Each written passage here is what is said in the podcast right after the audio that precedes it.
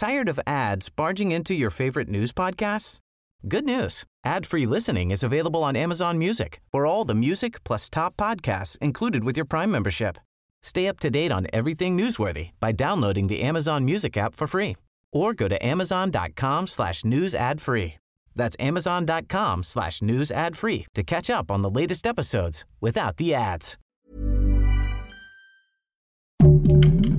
Heraldo Podcast, un lugar para tus oídos.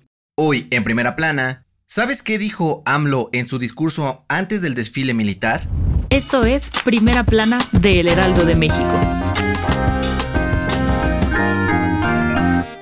Este jueves, Andrés Manuel López Obrador tuvo como invitado al presidente de Cuba, Miguel Díaz Canel, para ver el desfile militar en la Ciudad de México con motivo del Día de la Independencia, por lo que aprovechó su presencia para dar un discurso y pedirle a Joe Biden y al gobierno de Estados Unidos levantar el bloqueo económico contra la isla. En 1962, el entonces presidente de Estados Unidos, John F. Kennedy, declaró el bloqueo económico contra Cuba para cortar todo tipo de vínculo comercial y político y provocar la caída del gobierno revolucionario de Fidel Castro. AMLO dijo que ningún país tiene el derecho de someter a otro e incluso citó a George Washington al decir que nadie debe aprovecharse de los pueblos que sufren. También aseguró que el gobierno de Estados Unidos se ve mal, bloqueando a Cuba pues impide el bienestar de la gente, quienes prácticamente están obligados a enfrentar a su propio gobierno para exigir una mejor calidad de vida. Además, dijo confiar en la buena voluntad del presidente Joe Biden para retirar las restricciones de Estados Unidos contra Cuba y que así gane el respeto mutuo y la libertad sin condiciones ni prepotencia. Sin embargo, Biden no ha dicho nada al respecto. Con información de Paris Salazar.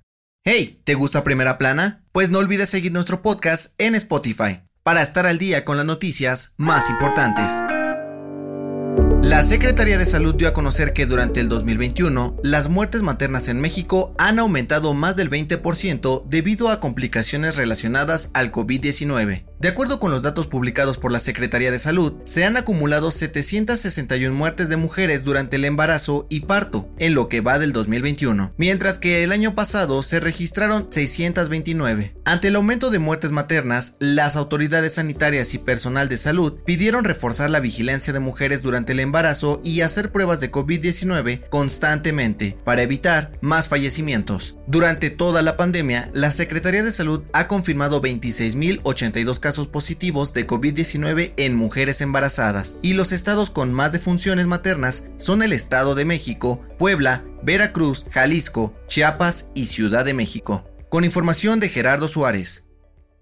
En otras noticias, autoridades de protección civil continúan con los trabajos para estabilizar la zona del derrumbe del Cerro del Chiquihuite y siguen con las labores de búsqueda para encontrar a dos personas desaparecidas. En noticias internacionales, este jueves, la Agencia Espacial Europea informó que el agujero en la capa de ozono ubicado sobre el Polo Sur está creciendo de manera alarmante y ya es más grande que la Antártida, por lo que invitaron a la sociedad a tomar medidas como usar menos el coche y no utilizar aerosoles ni fumigantes para reducir el impacto ambiental. Y en los deportes, según una encuesta realizada por la FIFA, más del 50% de los aficionados en el mundo están a favor de que el Mundial sea cada dos años y no cada cuatro como hasta ahora. ¿Tú qué opinas?